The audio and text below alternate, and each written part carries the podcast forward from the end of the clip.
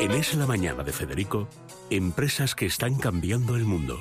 Con Telefónica Innovación Abierta.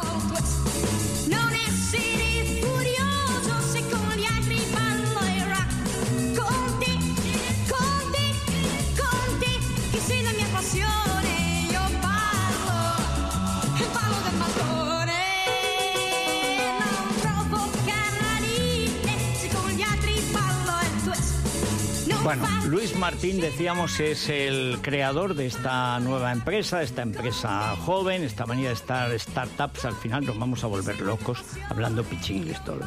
Pero en fin, como lo patrocina Telefónica Open Future y como la empresa es eh, For You, esto cuatro, For You, eh, All You Need, o sea, todo lo que necesitas, pues pero luego viene la parte fundamental, la formación sanitaria del futuro.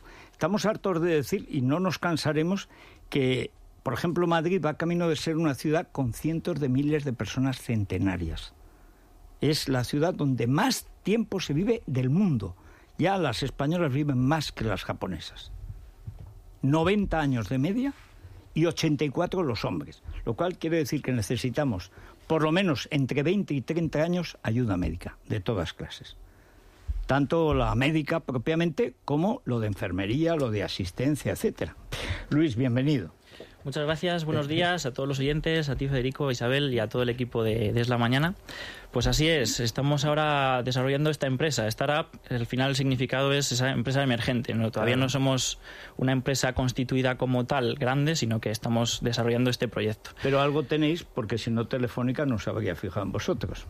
Pensamos que la idea que tenemos es buena. Ya el año pasado estuvimos también dentro de un programa de emprendimiento del Banco Santander, en Explorer y gracias a ello, pues este año seguimos desarrollando nuestro proyecto de formación sanitaria para profesionales sanitarios, estudiantes y lo que nosotros queremos que nos diferencie es sobre todo el enfoque que le damos hacia los cuidadores y familiares de pacientes. Bueno, esto son dos cosas distintas no siempre distantes, porque los primeros cuidadores sobre todo son las hijas de, pero la verdad es que con esta perspectiva demográfica todos van a ser pocos.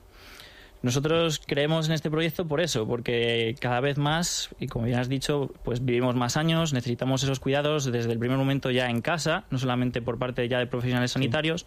Entonces queremos mejorar los conocimientos, sobre todo en, en, educación de salud, de cómo podemos manejar a nuestros familiares en casa, cómo podemos ayudarlos para mejorar su calidad de vida y cómo ir interpretando algunos síntomas para mejorar también un poco y desahogar eh, a nivel del sistema de salud pública. ¿Cuáles son las claves que dais en vuestro proyecto? Digamos que es lo que tiene de novedoso, que es también por lo que Telefónica lo, lo apoya, es decir, que esto puede ser una estructura empresarial que funcione. ¿Cuál, ¿Qué es, eh, digamos, el factor añadido que siempre tiene que tener una empresa para estar un poco por delante de las demás? Pues además de estas formaciones, estos talleres presenciales que, que, ofrecemos, también lo hacemos de, manera en línea, de tal forma que cualquier persona a través de su teléfono móvil, del ordenador, desde su casa o desde cualquier sitio, puede realizar estas formaciones, conectarse, ver los seminarios día a día que, iremos ofreciendo poquito a poco a través de nuestras redes sociales y de, la plataforma web, de tal forma que podemos estar actualizados y siempre en comunicación con los profesionales que formamos parte de la empresa. ¿Cómo es eh, la relación que tenéis con aquellos que buscan vuestros productos? ¿Se da más en, en profesionales, en cuidadores, en médicos, eh, en familiares? Eh, a, ¿Hacia dónde está ahora, digamos, la demanda uh -huh. y dónde querríais vosotros que estuviera? Nosotros para empezar diferenciándonos, de alguna forma ya hemos contactado con diferentes asociaciones para hablar con los, directamente con los familiares, con los propios pacientes. Hemos hecho ya algunos seminarios para asociaciones de esclerosis múltiple, de eh, parálisis cerebral infantil, etcétera. Que son, que son, digamos, necesitan grandes cuidados. No Eso es. es. un cuidado de mantenimiento, sino que es una atención permanente. ¿no? Eso es, son pacientes dependientes crónicos que necesitan cuidados a lo largo de toda su vida en muchos de los casos, de tal forma que nosotros podemos ayudar a mejorar esos cuidados. ¿Permite la interacción?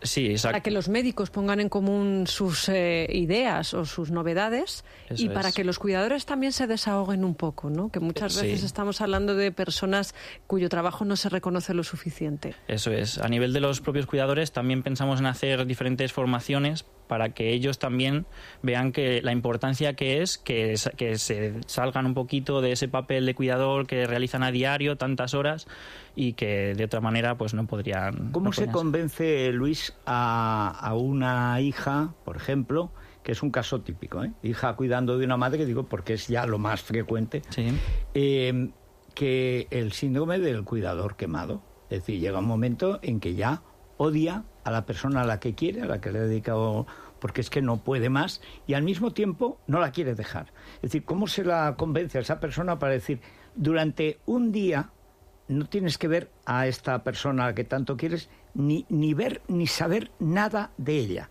Te vas al cine, te echas novio, eh, te hablas con los patos del Manzanares, pero la tienes que olvidar. Y además, cada mes tienes que irte cuatro días a donde sea, pero a Villa te empujo y realmente, o si no, te quemas. Y además luego eso da lugar también a una relación enfermiza y, y mala con el, con el cuidado, ¿no? Eso es. Nosotros, yo vengo del mundo de la fisioterapia y, pues gracias a eso también tenemos un trato muy directo y muy cercano al paciente.